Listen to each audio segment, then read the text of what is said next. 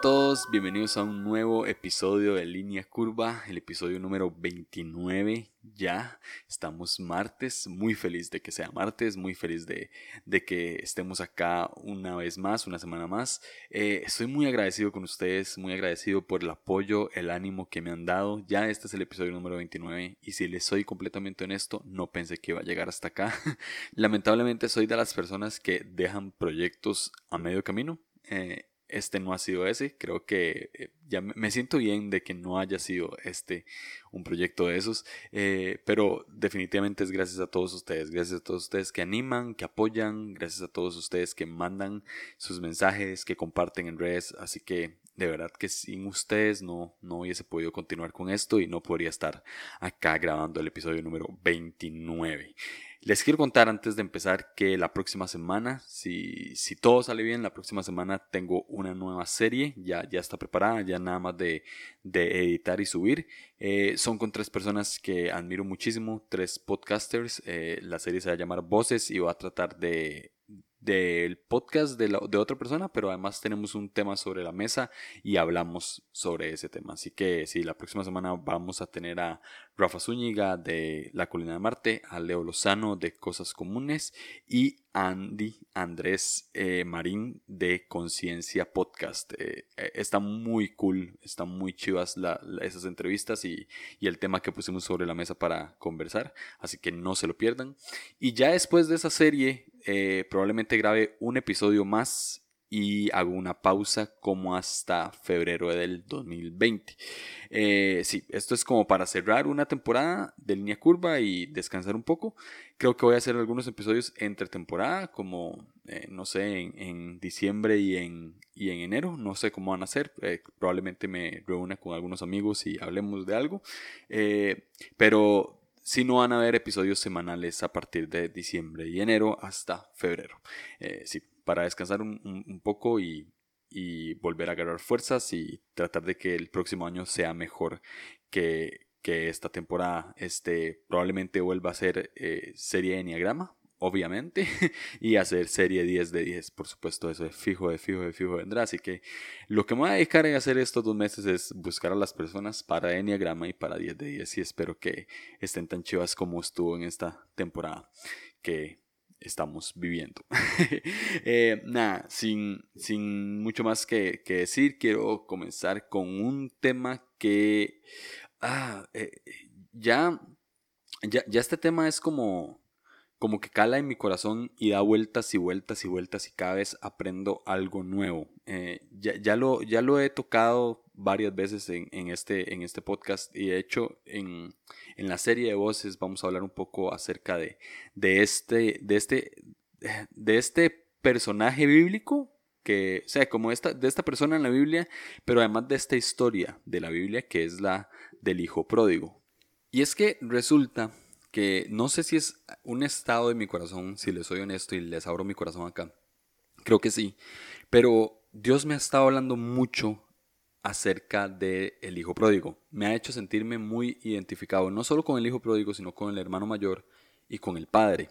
Eh, y, también he sido como muy intencional. Yo creo que eh, cuando uno busca un mensaje, muchas veces es porque realmente hay un estado del corazón que lo, que lo inclina hacia eso. Y, y he sido muy intencional en buscar cosas de este tema. Me compré el libro de Henry Nowen que se llama El regreso del hijo pródigo. Estoy leyendo las primeras páginas y de verdad es de sentarse a llorar, o sea, es increíble. y, he visto como que hay prédicas muy recientes acerca del tema. También siento que el tema está como en el aire. Entonces, me he metido mucho en esto y Dios me ha estado hablando de, de maneras distintas y si vos sos cristiano y, o, si vos lees la Biblia constantemente, te das cuenta que puedes leer un versículo una y otra vez que siempre le puedes sacar algo distinto. O puedes estar leyendo una historia desde hace 10 años y en el onceavo año te das cuenta de una revelación nueva, porque así es la Biblia, ¿sí? la Biblia está viva. Entonces, em, siempre hay algo nuevo y, logré encontrar algo nuevo en, en, esta historia del hijo pródigo, por lo menos para mí, y se las pues quería compartir. Si, escucharon el, episodio pasado con, Jonas Félix o, si ven mi Instagram se, darán cuenta o se habrán dado cuenta de que fui a un retiro en la montaña. Y eh, la montaña puede ser muy cool, el retiro puede ser muy chiva, pero no hay que ser genio para saber que en la montaña vos no estás igual de cómodo que en tu casa. Y yo no sé si esto es algo eh, de, de, mi personalidad, de mi ENIA tipo 9, pero mi comodidad es estar en mi sillón, frente a mi tele, con mi café, con mis libros y con mi esposa al lado, ¿sí? O sea, eso para mí es comodidad. Y obviamente en la montaña no tenía ni tele, ni café, ni libros, ni mi esposa al lado, ni mi sillón. Entonces, eh, perdí mucha comodidad y, y cuando ya estaba aquí, empecé a pensar en lo que es realmente estar lejos de casa para mí, en mi opinión, casa es mucho más que un espacio físico decorado a mi manera. O sea, casa no es un lugar de cuatro paredes, eh, con cuartos, con baños, con, con oficinas. casa es un ambiente, ¿sí?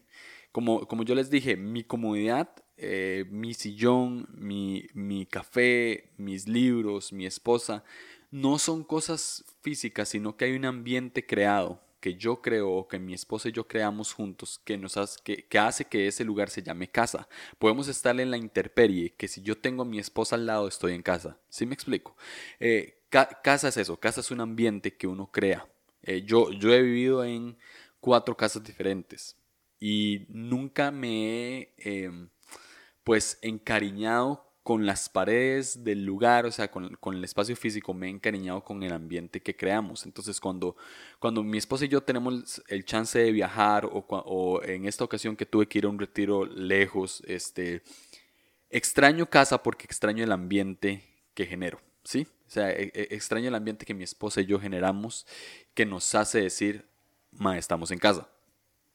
Yo no sé si ustedes han escuchado esta frase que dice, me siento como en casa, ¿sí? E, eso es porque no es el espacio físico el que se parece a su casa, sino que el ambiente que nos están proporcionando nos hace sentir como en casa. Es así. Entonces, casa no es, no, no es un espacio físico, es un ambiente. En resumen, eh, toda esta hablada era para decirles eso. Casa no es un espacio físico, es un ambiente. Entonces, técnicamente cuando perdes ese ambiente es cuando te empezás a sentir lejos de casa. Ahora bien, Tal vez vos has viajado, o sea, te has tomado unas vacaciones y, has hecho un viaje largo, te has ido a un retiro, ¿verdad? Y, cuando estás saliendo de casa, vas con toda la emoción, con todas las fuerzas, vas con provisión necesaria para ese tiempo. Pero si llega un momento, por ejemplo, que te vas 10 días a, no sé, a Cancún. si, si, si te vas 10 días a Cancún, llevas provisión para esos 10 días, pero si te pasas un día, ya empezás a usar la provisión de emergencia. si, si se te fue el vuelo, ya empezás a usar la provisión de emergencia, el dinero de emergencia. Eh, si te quedas más de 10 días, si te quedas 15, si te quedas 20, ya la misma fuerza con la que saliste ya no la tenés porque la has estado gastando en los 10 días y además no tenías presupuestado tener fuerza para otros días más. Y además no tenías la provisión para estar otros días más. Entonces cuando uno está lejos de casa, hay tres cosas que uno pierde. Conexión, fuerzas y provisión.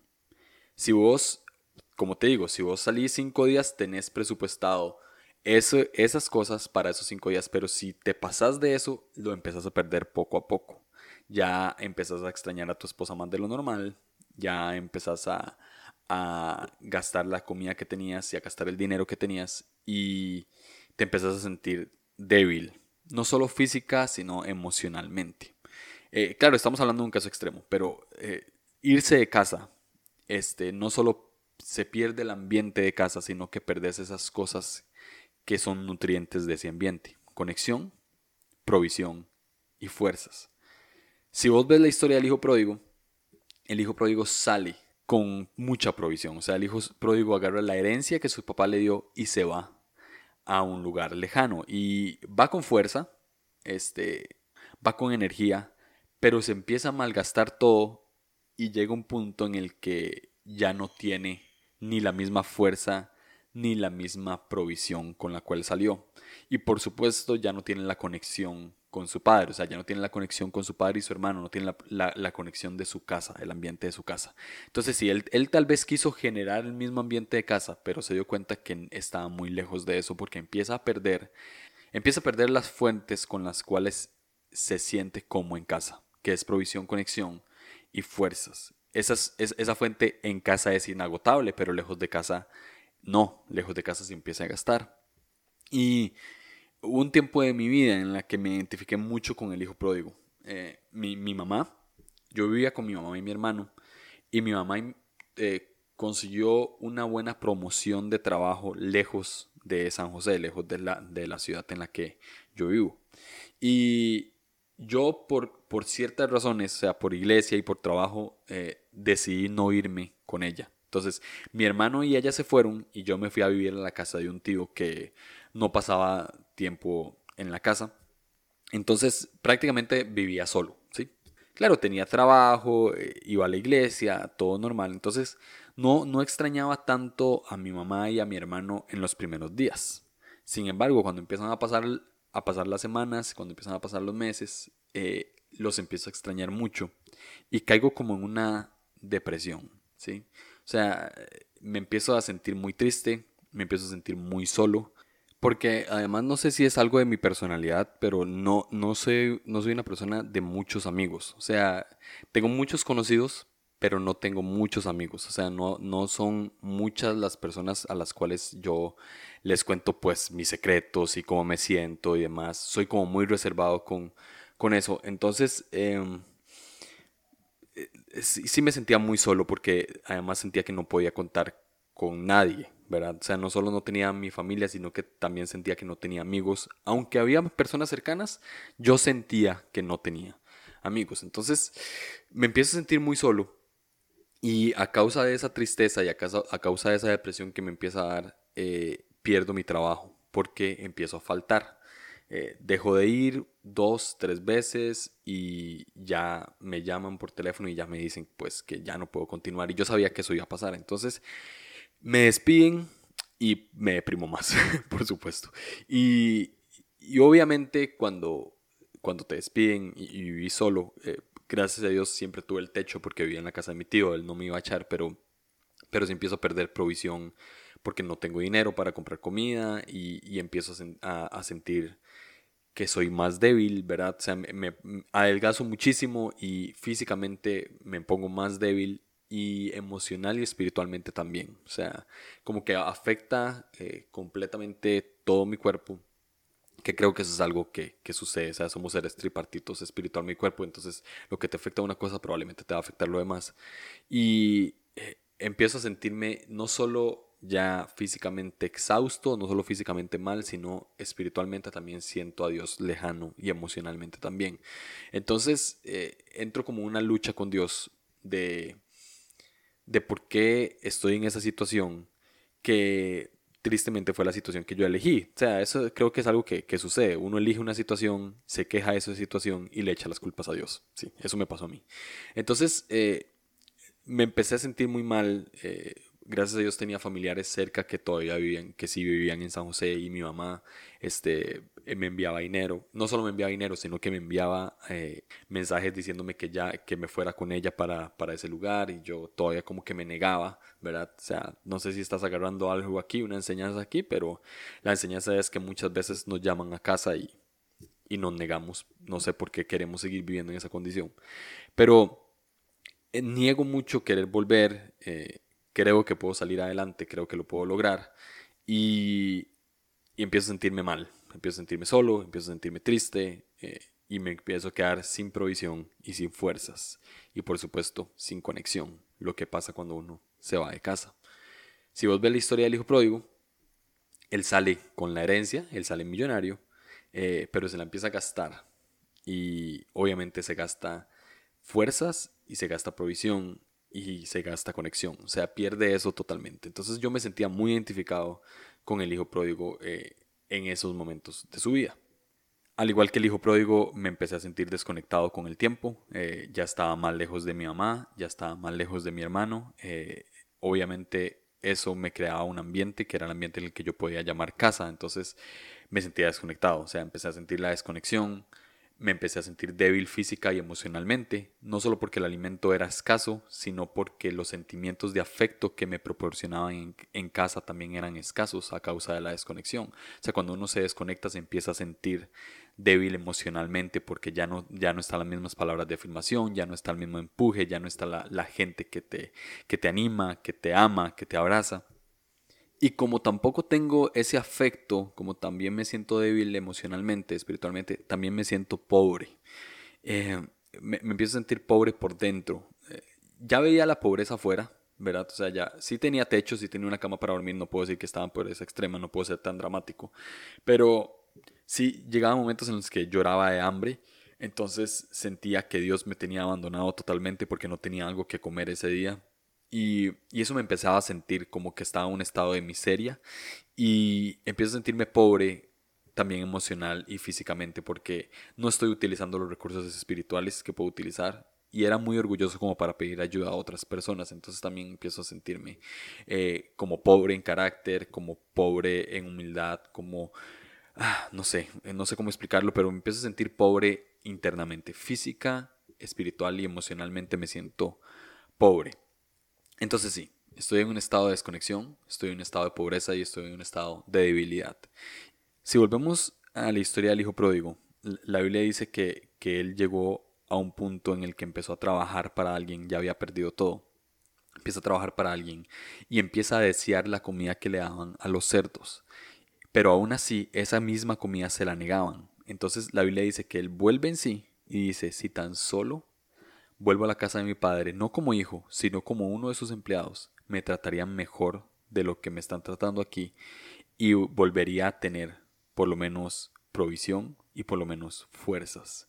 Tal vez la conexión no, pero provisión y fuerzas sí. Entonces, si vemos el regreso del hijo pródigo, si vemos eh, su vuelta a casa, no es tan feliz como nosotros pensamos que puede ser. Él ya perdió todo lo que les dije, conexión, eh, provisión, fuerzas, pero también se le olvidó quién era. Y es que eso nos pasa cuando estamos lejos de casa, olvidamos quiénes somos, olvidamos cuál es nuestra identidad, olvidamos cuál es nuestro propósito, olvidamos todo, olvidamos cuál es nuestra, cuál es nuestra posición de hijos de Dios. Y ya el pródigo había olvidado quién era, este, ya, ya todo eso le valía, solamente quería comida, solamente quería este, un poco de, de, fuerzas, solamente quería estar otra vez en casa, aunque no sea como antes, pero quería estar un poco en casa. Y cuando, cuando regresa, bueno, ustedes saben la historia, el padre lo recibe y no solo lo recibe, sino que le devuelve su posición de hijo, mata un becerro y hace una fiesta para él. Y, es ahí donde, donde el pródigo realmente vuelve a casa. Si él hubiese vuelto como uno de sus empleados, no, no hubiese vuelto a casa. Hubiese estado en una condición eh, en su corazón de pródigo todavía. Podía estar ahí en casa, podía tener a su padre relativamente cerca, a su hermano relativamente cerca, pero iba a seguir siendo pródigo. Él vuelve a casa cuando él vuelve a retomar su posición de hijo. Y es cuando retoma su posición de hijo, cuando encuentra conexión, cuando encuentra fuerzas y cuando encuentra provisión. Es teniendo su identidad de hijos. Nuestra condición de lejos de casa se resuelve recordando quiénes somos. Lo voy a volver a repetir. Nuestra condición lejos de casa se resuelve recordando quiénes somos. Porque sí, podemos perder conexión, podemos perder fuerzas y podemos perder provisión, pero no podemos perder la identidad de hijos nunca. Eso es algo que se nos dio y nunca se nos va a poder quitar porque siempre seremos hijos, siempre, siempre. Aunque no tengamos conexión, aunque no tengamos riquezas, aunque no tengamos fuerzas, siempre vamos a ser hijos. Cuando yo bajé esa montaña, a ese retiro que les conté, volví a ver a Fabi en iglesia, fue cuando regresé a casa. O sea, sabía que, sabía que seguía siendo su esposo y que eso nadie me lo iba a quitar. Eh, sí, llegué a mi casa, comí, me bañé, eh, valoré la vida, pero lo que más entendí es que seguía siendo su esposo y que eso nadie me lo iba a quitar. Eh, cuando en la historia, para que contarles un poco la historia de qué pasó cuando mi mamá se fue y yo me quedé y demás, yo volví después a la casa de mi mamá y cuando volví mi mamá me recibió como como lo que siempre fui, como su hijo. Entonces, eh, nunca perdí eso. Y fue recordando quién era cuando volví a casa y cuando esa condición, ese espíritu de orfandad se pudo ir. Entonces, creo que este es el episodio de hoy. Eh, lo que te puedo decir es que si estás en una condición lejos de casa, volver es fácil. Es solamente recordar quién sos y y empezar a gozar de los beneficios de quién sos en Dios. Entonces, creo que es el episodio de hoy. Eh, nos escuchamos.